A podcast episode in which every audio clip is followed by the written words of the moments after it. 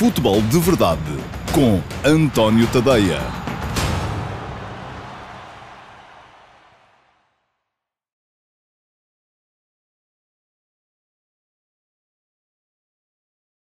Olá, muito bom dia a todos. Eu sou António Tadeia, estou ao Futebol de Verdade número 230 para quarta-feira, dia 7 eh, de outubro de 2020.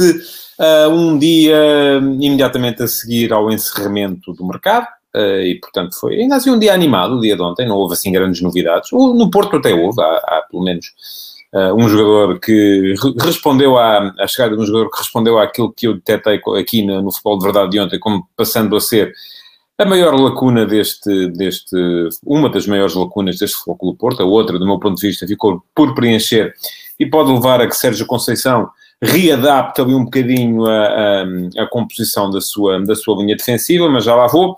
No Benfica, um último dia sem grandes novidades, tal como no Sporting também. Uh, passaram as novidades aí apenas pela inscrição uh, dos jogadores uh, que estavam a mais no plantel e que os clubes não conseguiram colocar, e também sem novidades por aí além nos outros clubes, mas eu já disse ainda antes do final desta semana, vou passar pelo mercado em termos globais. Um, não vai ser ainda hoje, porque hoje temos jogo de seleção, provavelmente também não será amanhã, mas é possível que o faça na sexta-feira um, para uh, falarmos aqui um bocadinho sobre o mercado em termos globais, todas as equipas do campeonato. Um, e agora sim é possível fazer aqui uma espécie de ponto de situação ver quem é que está mais forte, quem é que está mais fraco. Embora, uh, conforme alguém já comentou no texto que eu escrevi hoje de manhã no último passo no meu site, no uh, o mercado volta a abrir outra vez, não tarda, não é? Portanto, estamos em inícios de outubro e no início de janeiro temos outra vez mercado aberto. Portanto, não há uh, grandes as equipas que estão agora não têm que ser para a época toda. Os, os tiros podem ser corrigidos já daqui a dois meses e picos, uh, sem, sem grandes uh, problemas. Bom, mas já lá vamos. Uh, para já, aquilo que queria, de que queria falar-vos era uh, da periodicidade do futebol de verdade, uh, o facto do futebol de verdade ah, ser diário, de segunda a sexta-feira, um, sempre em todas as minhas redes sociais, Facebook, Instagram, YouTube, no meu canal Dailymotion, no meu Twitter, no meu site, sempre em direto e depois ao fim de semana, ao sábado, também ao meio-dia e meia, uh, ir para o ar uma edição especial do QA, perguntas e respostas, uh, que vai ser uh, preenchida com a resposta às perguntas que vocês forem deixando nas caixas de comentários. Portanto, já sabem, a vossa participação, além de ser importante para o direto, porque anima um bocado as coisas, esta interatividade, gosto sempre de saber aquilo em tempo real, em tempo útil, aquilo que vocês pensam sobre o que estou a dizer ou sobre os temas acerca dos quais estou a falar.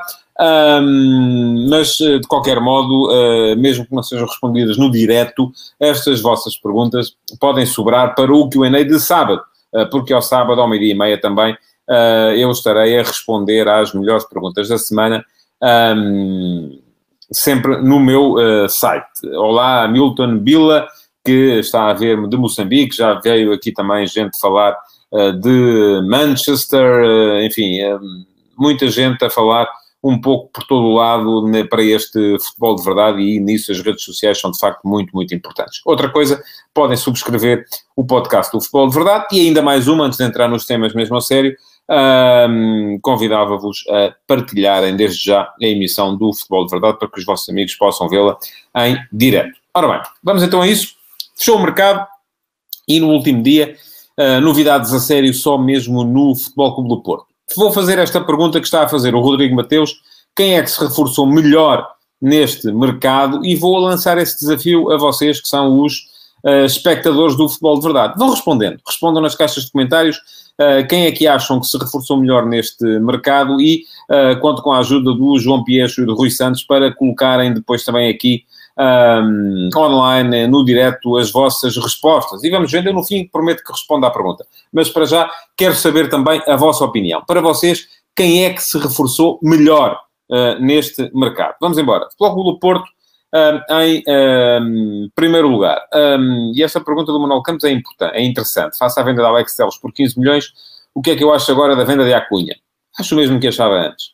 Uh, não me parece que haja grandes diferenças entre uma coisa e a outra, ou grandes semelhanças entre uma coisa e a outra. A Excel estava no último ano de contrato, o Porto, se não o vendesse agora, perdê-lo-ia a custo zero no final da época. A Cunha tinha contrato de mais longa duração, o Sporting poderia ter ficado com ele. A questão é que o Sporting também tinha uh, no plantel um jogador que lhe dá plenas garantias, como é o Nuno Mendes. Portanto, uh, acredito que o Acunha foi vendido abaixo do seu preço de mercado, o Alex Celso foi vendido bastante abaixo do seu preço de mercado, mas com essa atenuante, que é o facto de uh, acabar contrato no final da época. Bom, volto a dizer, olha, diz o Josias Martins, que é benfiquista, acha que o Porto foi quem esteve melhor neste mercado. Ora bem, vou, vão colocar, eu não vou ler aqui todas as, as, respostas, quem estiver a ver pode ir vendo as opiniões uns dos outros, uh, e eu, mas gostava mesmo que me respondessem a essa pergunta, um, quem é que uh, se reforçou melhor neste mercado, e conforme respondo o Tiago e a Liliana Silva, conta conjunta, com certeza, uh, uh, não têm que se restringir aos uh, três grandes ou aos quatro candidatos ao título. Podem dizer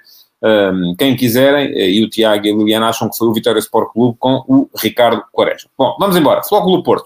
Eu ontem tinha falado aqui da hipótese do Porto um, poder ficar eventualmente mais fraco em dois uh, pormenores. Um deles no meio campo, porque a saída de Danilo, não sendo fundamental para a equipa titular, porque acho que Uribe e Sérgio Oliveira, no sistema de duplo pivô, porque o Porto não joga com um 6 e um 8, joga com dois homens a par, uh, poderia uh, perfeitamente uh, ser suprido em termos de 11 titular, mas depois achei que faltava alguma profundidade ao foco do Porto no setor do meio campo, porque só havia mais para aquelas posições o Lume, que é um jogador enfim, mais limitado do ponto de vista ofensivo, e o uh, Romário Baró, uh, que também é um jogador mais ofensivo, se calhar ofensivo demais para jogar ali, e poderia ser melhor utilizado como alternativa a Otávio, uh, a Nakajima, enfim, aos jogadores que fazem terceiro médio, médio mais atacante.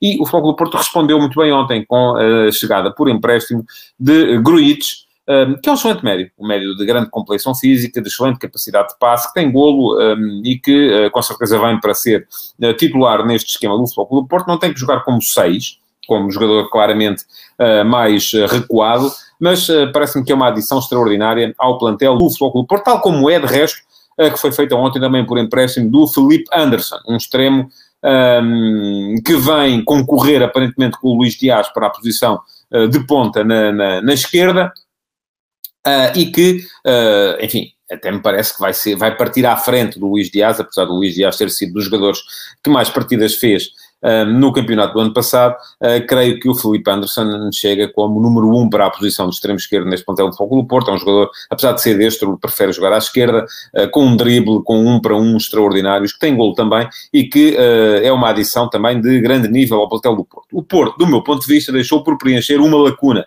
face aos jogadores que, que perdeu no, no, no plantel, que é a do lateral mais criativo. Ora bem, o Porto passa a ter neste momento cinco laterais no seu plantel, Uh, um deles, o Carraça, nem sequer foi inscrito na lista para a Liga dos Campeões, mas os cinco atrás são uh, Manafá, uh, para a direita tem Manafá, tem Carraça, tem Nanu, para a esquerda terá então o Sar, que acaba de chegar emprestado pelo Chelsea, e tem ainda o Zaidu, que chegou do Santa Clara. Nenhum deles, e isto eu estou aqui a colocar Sar eventualmente eh, como uh, opção para a esquerda, porque ele pode jogar ali. É um central, de, de, de, preferencialmente, mas pode jogar à esquerda. Portanto, o que é que se passa aqui? O Porto tem cinco atrás, mas não tem um lateral que dê à equipa criatividade em termos ofensivos. Tem os chamados laterais corredores, uh, Manafá, Zaidu, uh, Nanu, são laterais muito bons na, no aproveitamento do espaço livre quando ele existe, mas não tem aquele lateral criativo como era, por exemplo, o Alex Teles. E isto, do meu ponto de vista, pode levar o Foco do Porto a uma de duas soluções. Das duas, uma. Ou baixa a corona para, para, para, a, para a lateral, uh, e eu não acho que isso seja necessariamente mau, até acho que é uma boa opção para, para a corona, ou um, muda um bocadinho a sua forma de jogar e passa a jogar com um lateral mais uh, destinado a fazer linha de três atrás, uh, que possa transformar o esquema num bocado num híbrido entre os três defesas e os quatro.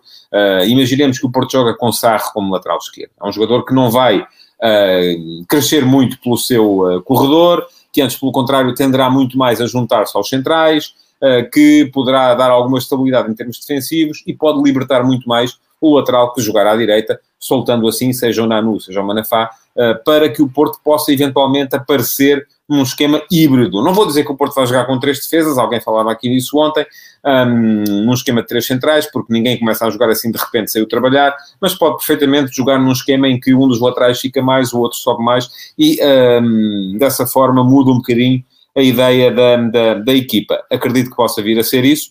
Um, vamos a ver o que, é que, o que é que vai acontecer de facto no Futebol do Porto, sendo que me parece que para a frente o Porto tem muitas, muitas opções. Um, além de Corona, Luís Dias e Felipe Anderson como uh, extremos, uh, porque eu acho que Nakajima vai entrar mais na, na, luta para ser o terceiro médio, com, com Romário Baró e com Otávio, uh, eventualmente com João Mário também, com o Fábio. O Fábio Vieira é mais extremo. Um, mas uh, depois tem para jogar na posição de ponta de lança Marega, Taremi, Evanilson, Tony Martinez, enfim, muita gente, muita gente de qualidade e parece-me que o Porto, do ponto de vista ofensivo, está muito bem uh, uh, servido, ou do ponto de vista da última linha ofensiva, está muito bem servido. No Benfica não houve grandes uh, novidades ontem, a novidade é que não chegou o tal jogador que eu achava que fazia falta, que era o 8, Jorge Jesus aparentemente não estará muito preocupado com isso, está mais centrado na questão do defesa central, e a prova de que Uh, Todibo não era, afinal, o jogador que Jorge Jesus queria para a posição, é que o Benfica parece que está já a sinalizar Lucas Veríssimo, que chegou a estar feito para o Benfica e depois deixou de estar, ia para o Porto, e quando Jesus soube que o jogador ia para o Porto, uh, terá uh, tido ali um ataque que o levou a dizer que não podiam perder aquele jogador, e veremos se ele chega mesmo ou não em janeiro para o Benfica. Mas a questão aqui é que o Benfica contratou três centrais neste mercado, uh, Otamendi, um, Vertonghen e Todibo, e aparentemente dos três não há um que satisfaça verdadeiramente Jesus, ou pode haver um, eventualmente Vertonghen, para jogar sobre a esquerda, mas continua a faltar o central pela direita, que ele quer ainda ir buscar, aparentemente, no mercado de janeiro. Alguém me perguntava aqui o que é que eu acho de Todibo. Enfim, não dá para saber muito bem, é um jogador muito promissor, mas é um jogador que tem 25 jogos, é menos que um campeonato isto, é? tem 25 jogos feitos nos séniores, portanto, fez menos de um campeonato uh, como sénior. Não dá para perceber se é ou não solução. Uh, veremos. Uh, não creio que Jesus de repente pegue nele e faça dele titular. Vamos a ver. Agora, o que eu acho que ficou a faltar ao Benfica, de facto, foi o tal 8. Um, e alguém me dizia aqui também uh, que o Benfica ainda se vai arrepender de não ter contratado esse jogador. Eu continuo a achar isso também. Acho que para os jogos de campeonato em Portugal, um, muitas vezes, sobretudo jogos em casa, vai servir a opção de jogar com um dos três médios de características mais defensivas, Gabriel, Weigl ou Samaris, e depois um uh, jogador mais ofensivo, seja ele Pizzi, seja Chiquinho, seja Tarapte, mas na maior parte dos jogos jogos contra equipas mais fortes, jogos das competições europeias, e o Benfica não vai estar nas Champions, mas mesmo na Liga Europa haverá equipas uh, boas e desafiadoras, um, este, isto pode ser um problema. E, sobretudo, uh, também pode ser um problema depois se quiser jogar contra Arapto, ou Pizzi ou Chiquinho como segundo avançado, porque eles também não cumprem uh, nesse ponto de vista, e o Benfica precisa de ter dois homens a escolher entre o seu lote de avançados, que é um lote também ele forte. Enfim, há Darwin, há Seferovic, um, há uh, Waldschmidt, há eventualmente Rafa, que pode jogar por ali, há o Gonçalo Ramos, que foi promovido, uh, e, uh, e poderá ser inclusive o Gonçalo Ramos aquela espécie de bandeira do Seixal no plantel principal, porque de resto o sinal que está a ser dado, e já se esperava isto também, Uh, face àquilo que foi, do meu ponto de vista, a descapitalização futebolística do plantel do Benfica nos últimos anos, é um sinal uh, de uh, de que o Seixal vai perder influência porque Jesus quer os jogadores mais consagrados. Pergunta-me o Jonas Nunes se o Darwin é flop. Eu acho que não, não é? Mas, enfim, também não, não mexeu as medidas ainda, pô, devo dizer. É um jogador muito forte do ponto de vista físico, precisa de encontrar ainda um bocadinho a sua, o seu espaço na, na, na, na equipa, uh, mas parece-me que é um jogador que tem estado a dar bons sinais, uh, meramente ainda no último jogo, uh, Seferovic ficou a dever-lhe um dos golos que, que, que, marcou na vitória sobre o Farense. Ora bem, o Braga não mudou, manteve a equipa, uh, cedeu aos avanços que o Sporting foi fazendo por uh, Paulinho, um, e aquilo que me parece também é que o Braga continua a ter uma equipa preparada. Acho que falta alguma, se calhar, faltava qualidade atrás para, uh, para poder manter o esquema de três defesas, uh, mas Carvalhal já estará a fazer ali o gancho para mudar para quatro defesas atrás, e por isso mesmo a equipa parece-me que, conforme diz aqui o Rui Miguel Cruz, já tem o plantel definido há muito tempo, um, a permanência do Paulinho atesta um princípio, uma ideia de que estão cá para lutar por coisas importantes. Eu também parece que o Braga e atenção, eu hoje escrevi sobre o tema, escrevi sobre o prisma do Sporting e daquilo que o, porque casei ali um bocado a ideia de contratação de Paulinho, que era o que o treinador queria, da contratação de Slimani, que era o que os adeptos queriam, e uh, nenhuma contratação, que acabou por me parecer a medida de gestão mais correta por parte da administração, uh, porque Paulinho estava a ser, e eu volto a dizer o que disse de manhã, inflacionado de uma forma insana. Houve muita gente que ficou ofendida por isto, mas se de repente me quiserem explicar como é que um jogador um, de 27 anos que tem três anos na primeira divisão em Portugal, que fez tantos golos na época passada como fez Sporar, por exemplo, pode valer 20 milhões de euros. Enfim, eu estou cá para perceber. Agora, o Braga fez aquilo que tinha que fazer. O Braga não queria vender e disse, até podia dizer, olha, são 100 milhões. Não podia, porque a cláusula de rescisão não o permitia. Mas uh, o Braga fez o que tinha que fazer e acho que fez muito bem. E acho que fez muito bem o António Salvador, quis manter o jogador, manteve, uh, colocou-lhe um preço absolutamente surreal uh, e aquilo que, um, que o Sporting fez também foi aquilo que tinha que fazer, que é, para esse preço, então, não, muito obrigado, porque o Sporting, aquilo que tem que pensar é que... Um, não se pode, de repente, o Sporting passa um bocado a vida nisto, não é? Aparece um jogador que é uma sensação no campeonato, o Sporting quer, vai buscar e entrega os, as, as, suas pérolas da formação. Eu recordo que apenas para ir buscar o Batalha, o Sporting pagou, e além de pagar, ainda entregou, por exemplo, os Gai, que agora quis recuperar. E uh, esta ideia que o Sporting tem uh, para, para a formação do seu plantel tem que ser algo muito mais consubstanciado, tem que ser algo mais sólido, não é? Uh, agora, de repente, porque Ruben Amorim tem uma ideia de jogo que é essa que trabalha e ele é que é o treinador, ele é que tem que decidir qual é a ideia de jogo que quer. Não quer um ponta de lança referência, quer jogadores móveis na frente, então Sporar já não serve e uh, vem o Paulinho. Tudo bem. Agora, desde que com isso não hipoteque o Sporting aquilo que tem uh, no seu plantel. Diz o André Amaral, eu também acho isso, que Rodrigo Pinho era bom para o Sporting, vai ficar no Marítimo, vamos ficar todos atentos àquilo que Rodrigo Pinho vai fazer. Eu até achei que, por exemplo, uh, se o Paulinho saísse do Braga, Rodrigo Pinho poderia voltar ao Braga. Já lá esteve, sem sucesso, um, porque me parece que é um jogador que pode, pode de facto, uh, subir na hierarquia. Ora bem, não veio avançado, Ruben Amorim vai ter que se comportar, uh, diz o Tiago Ferreira Silva que Slimani encaixava na perfeição, não só dentro do 11 como na massa adepta. É mais um desperdício da atual direção. Discordo em absoluto. Primeiro, uh, é preciso perceber que Slimani nos últimos três anos fez menos golos do que Sporar só na época passada. Portanto, vamos logo por aí. E não é só a grande dificuldade. Ele jogou em Inglaterra, jogou na Turquia, jogou em França. Só, o sítio onde fez mais golos foi o ano passado no Mónaco, fez 9 golos em toda a época. Um, é um jogador que já tem 32 anos. Os adeptos adoram Slimani, sim, é verdade. Um, mas uh, diz o Rui Miguel Cruz que os 16 milhões de o explorar não era mau. Não sei para quem. Para o Braga era ótimo, para o Sporting era péssimo, mas pronto. Uh, uh, e a dizer que Slimani, além do mais, é um jogador que tem as características enfim, não vou dizer que tem as características de Sporar, mas Slimani também não é um jogador forte no, uh, na mobilidade e no ataque à, uh, ao, ao, ao, ao, espaço entre linhas, no, na, na, na, no diálogo com os médios, não é jogador para, para aparecer como terceiro médio, que é isso um bocado que o Sporting quer do seu 9, Uh, portanto, aquilo que aconteceria a Slimani é um bocado aquilo que está a acontecer a Sporar. Ia para o Sporting e ficava lá no banco, até o Sporting eventualmente mudar de treinador. Mas o Sporting não pode estar a contratar jogadores a, a pensar que vai mudar de treinador a seguir, porque senão então vale mais não ter o treinador. E, uh, portanto, é, é, eu acho que é um bocado isso. Uh, podem os adeptos agora achar que não, que, que a equipa devia jogar em 4-4-2 com Slimani e um por exemplo, eu acho que a dupla de ataque que o Sporting teve com Slimani e Teo Gutierrez era excelente, mas a equipa jogava em 4-4-2, Teo Gutierrez mais atrás, a estabelecer o tal diálogo com os médios, uh, Slimani a alargar o espaço, a ir à procura da profundidade, forçando a última linha a baixar do adversário, para aumentar o espaço entre linhas, que era muito bem atacado quase sempre por Adrian. Ora, mas isto foi há 5 anos. Uh, Slimani já não é o mesmo e, sobretudo, o Sporting já não é o mesmo. Ora bem, Uh, portanto, acho que o Sporting não, não, acabou por não receber o tal avançado. Veremos se isto vai servir como desculpa para, para Ruben Amorim se não atingir uh, os seus objetivos. Eu, no entanto, continuo a achar aquilo que estava desde o início. Mais do que um avançado, aquilo que o Sporting precisa é de mais qualidade atrás. Por várias razões. Primeiro, porque o Sporting joga com três centrais e só tem seis. Tem tantos como o Benfica, que joga com dois. Uh, o Sporting tem Quaresma e Neto para o lado direito uh, tem Coates e quem, quem aparecer eventualmente para o meio, tem Fedal, Borja e Gonçalo Inácio para o lado esquerdo. Isto, do meu ponto de vista, tem vários problemas. Primeiro, Borja nunca foi um jogador que desse grandes garantias.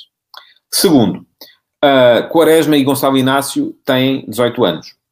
Uh, e é um bocado arriscado o Sporting construir a sua linha de trás uh, com base em dois miúdos de 18 anos. Terceiro, o próprio Fedal, vou já dizê-lo aqui, já o disse várias vezes, é um jogador que, sobretudo do ponto de vista defensivo, uh, não inspira confiança. Uh, e em quarto lugar, grande parte do sistema do Sporting, ou da ideia de jogo do Sporting, está montado em cima da qualidade que a equipa tem a sair a jogar desde trás. Portanto, acho que ali sim está o problema. O Sporting precisava, sobretudo, de mais um central, um central que tivesse grande qualidade a sair a jogar e que tivesse ao mesmo tempo excelente qualidade defensiva. E era nisso que a equipa que o clube devia ter um, uh, apontado baterias. Diz o Afonso Ferreira, o João Mário também fez épocas fracas e o Sporting foi buscar. É verdade. Duas diferenças. João Mário tem 26 anos, não tem 32. Segunda diferença, o João Mário encaixa no sistema e o Slimani não. Portanto, uh, eu não vou aqui dizer que o Slimani não pode, eventualmente, ser contratado por uma equipa que joga em 4-4-2, em 4-2-3-1, eh, com um ponta de lança de referência e não pode fazer 40 golos esta época. Pode acontecer. Eh, o argumento fundamental que eu estou a dizer, para, para, que eu estou a usar para dizer que o Sporting fez bem a não avançar para, para Slimani, não é o facto de ele ter feito três épocas fracas. É o facto de ele eh, claramente não encaixar na ideia que o treinador está a trabalhar para a equipa. Podem até dizer, mas a ideia é má. Ok, então despeçam o treinador, contratem o Slimani, despedem o treinador, ainda não o pagaram, bem dizer, portanto, uh, tudo bem. E, e de repente uh, uh, constrói-se uma ideia diferente e depois daqui a dois meses o Sporting perde dois jogos e despede o treinador outra vez e constrói-se outra ideia diferente. Foi isso que aconteceu na época passada. Não correu muito bem, do meu ponto de vista. Começou o Sporting com uma ideia, com o, com o, com o Marcelo Kaiser, depois essa ideia precisava de um ponta de lança que o Sporting não tinha, um, despediu-se o treinador, veio outro treinador, uh, o Silas tentou impor uma ideia diferente, não teve pré-época para trabalhar, a equipa também perdeu alguns jogadores fundamentais, despediu-se o treinador, veio outro treinador, enfim, e se vamos continuar nisto, uh, uh, também isto quer dizer outra coisa, e foi isso que eu defendi um bocado hoje de manhã, é que os clubes têm que começar a pensar seriamente na hipótese de ter uma política desportiva coerente uma política desportiva que é definida acima do treinador, embora o treinador seja naturalmente fundamental, quanto mais não seja porque se houver um diretor desportivo forte, um diretor desportivo que tenha capacidade para definir essa política desportiva, estou a falar, por exemplo, da influência que tem um Ralf Rangnick na, na, na, na Red Bull, um, se, houve, se, existir essa, essa, esse tipo de, de homem, um, Jorge Lobato Faria, eu não estou a falar da idade do Slimani, só estou a falar disso por uma questão de mercado o mercado é importante, a idade é importante para o mercado. Não estou a dizer que Slimani não veio para o Sporting por causa da idade. Estou a dizer que Slimani não veio para o Sporting porque não encaixava na ideia do treinador. Caramba! Jonas encaixava perfeitamente na ideia que Jesus tinha para o Benfica. Por isso foi para o Benfica. Slimani não encaixava na ideia que o treinador tinha para o Sporting, por isso não veio para o Sporting. É tão simples quanto isto. E volto a explicar. Não estou a falar ao Rui Miguel Cruz. Diz-me o Rui Miguel Cruz, não entende a ideia de ter apenas um modelo de jogo estanque. O Sporting não tem um modelo de jogo estanque. Aliás, todas as equipas têm um modelo de jogo. O que o Rui Miguel Cruz está a querer falar é uh, no sistema tático. Uh, e o Sporting não tem também, tem dois. Mas eu um dia destes vou explicar isso um bocadinho mais. Hoje não tenho tempo, não há tempo para isso. Eu sei que os adeptos queriam o Slimani, eu sei perfeitamente que uh, isto vai funcionar como mais uma coisa para, para um, aumentar a clivagem entre a administração e os adeptos do Sporting, mas do meu ponto de vista, volto a dizer, a opção foi certa. Porque das duas uma, ou vinha o Slimani e ia ao Ruben Amorim, ou uh, ficava o Ruben Amorim e não vinha o Slimani. Portanto, acabou por ser. E não é que eles sejam incompatíveis. Não, acho que nem se conhecem, tanto quanto eu sei. Perguntou no Miguel Silva onde encaixa o João Mário. Encaixa nos três da frente, do meu ponto de vista. Não pode ser segundo médio neste Sporting. Portanto, uh, mas já falei muito de Sporting. Queria falar ainda só mais de uma questão, porque ontem foram inscritos Ivanildo e Tiago Ilori e, face à falta de uh, opções em quantidade e em qualidade que o Sporting tem para os três de trás, acho que, uh, eventualmente, se não saírem daqui até ao final do mercado, ainda há hipóteses, Uh, é isto que diz o Rodrigo Mateus, e é muito verdade. O Sporting da Mourinho joga tanto em 3-4-3 como em 3-5-2, mas quando joga em 3-5-2, os dois avançados são os dois das alas. E, portanto, não estão a ver, com certeza, o Slimani a jogar como extremo-direito na equipa do Sporting. Pois não? Bom, eu não estou. Uh, até para o Sporar, que é um jogador, apesar de tudo, mais, tecnicamente mais evoluído, isso seria difícil. Mais mercado, só para dizer que, para assinalar a contratação de Fábio Coentrão pelo Rio Ave. Tive pena que o Fábio Coentrão, uh, diz-me o Ricardo Freitas que o João Mário vai jogar a 8 no lugar do Wendel. Não acredito. Só mesmo para finalizar. O 8 vai ser Pedro Gonçalves porque é mais médio. O João Mário é um jogador que não defende tão bem. Um, não, acredito muito mais em ter João Mário uh, como um dos uh, três da frente. Um daqueles avançados, falsos avançados que estão no apoio ao tal também falso ponta de lança. Mas veremos. Um, foi uma pena que o Entrão ter passado um ano sem jogar. Uh, vai agora regressar pelo, pelo Rio Ave. Um, Mateus Reis, que fez aquela birra porque queria ir embora, uh, acabou por ficar no, no, no, plantel. Veremos o que é que vai acontecer também, mas a baixa está colmatada. Bom ataque do Famalicão no último, nos últimos dias de mercado. ontem foi o Diogo Queiroz, mas já tinha havido mais jogadores antes disso.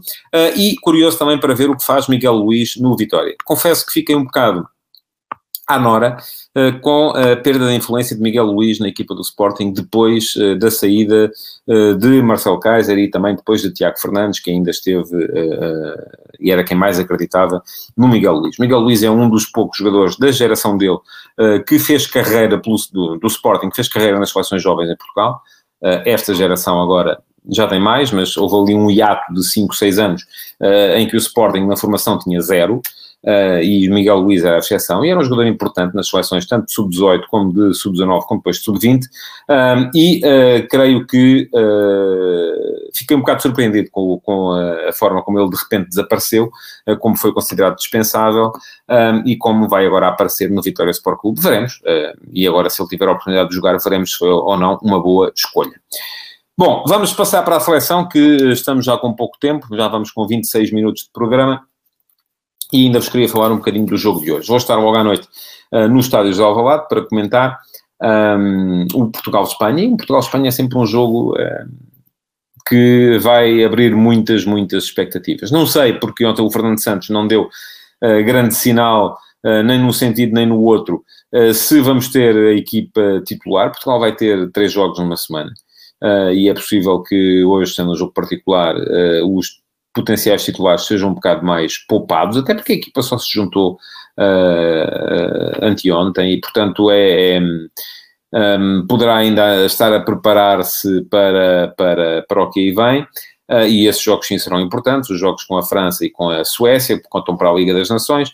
Para já o jogo de hoje é particular, mas acredito que ainda assim Fernando Santos vai ter, vai colocar em campo uma equipa muito próxima da titular. Hoje olhei para os jornais para ver as equipas uh, potencialmente titulares que eles iam dando e vejo que há apostas sem Cristiano Ronaldo, Uh, muito me desiludiria se Cristiano não fosse titular logo, ainda por cima contra a Espanha, que é uh, um, uma seleção contra a qual ele uh, terá sempre grande vontade de jogar por causa do passado que teve no Real Madrid. Um, do outro lado, uma equipa que está, está forte, está renovada, o Luís Henrique regressou, um, e há toda uma geração de miúdos também que está a aparecer e que pode perfeitamente vir a igualar aquilo que foi o poderio da seleção espanhola uh, naquele período entre 2010 e 2014. Enfim, é, é, uma seleção muito, muito forte, esta que aí vem.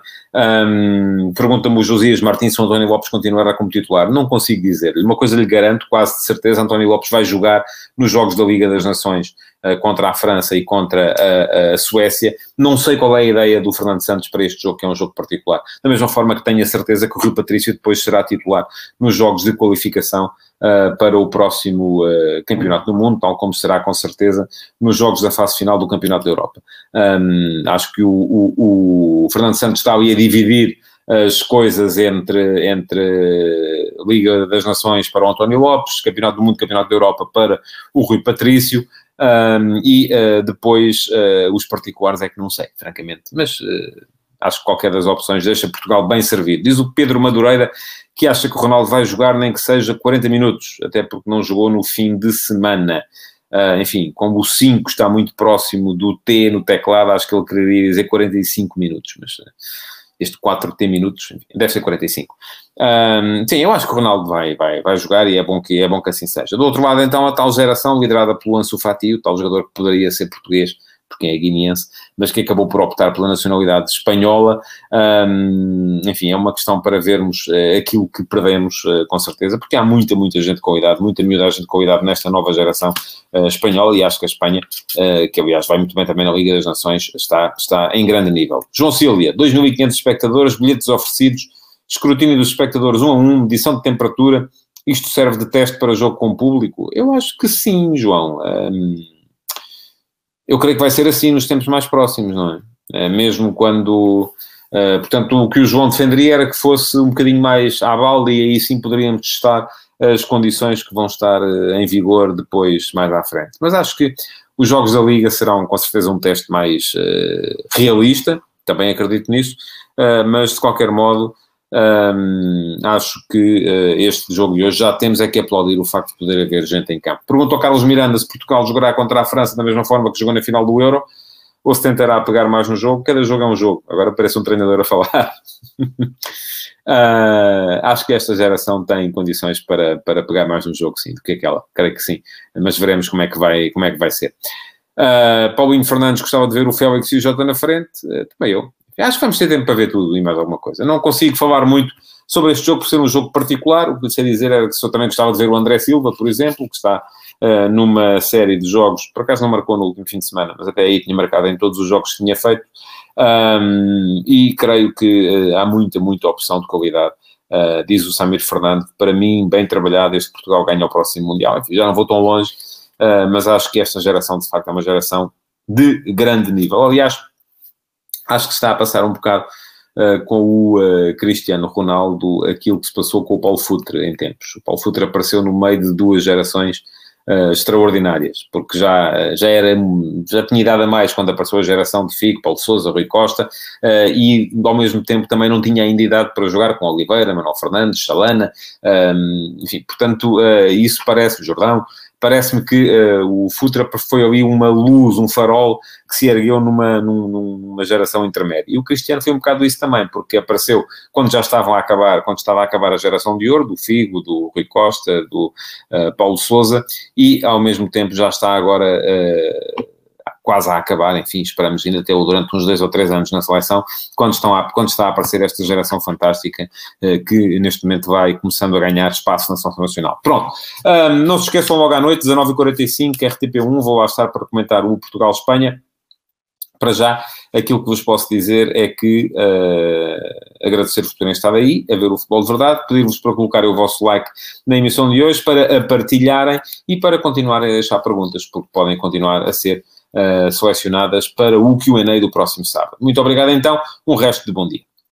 Futebol de Verdade, em direto de segunda a sexta-feira, às 12h30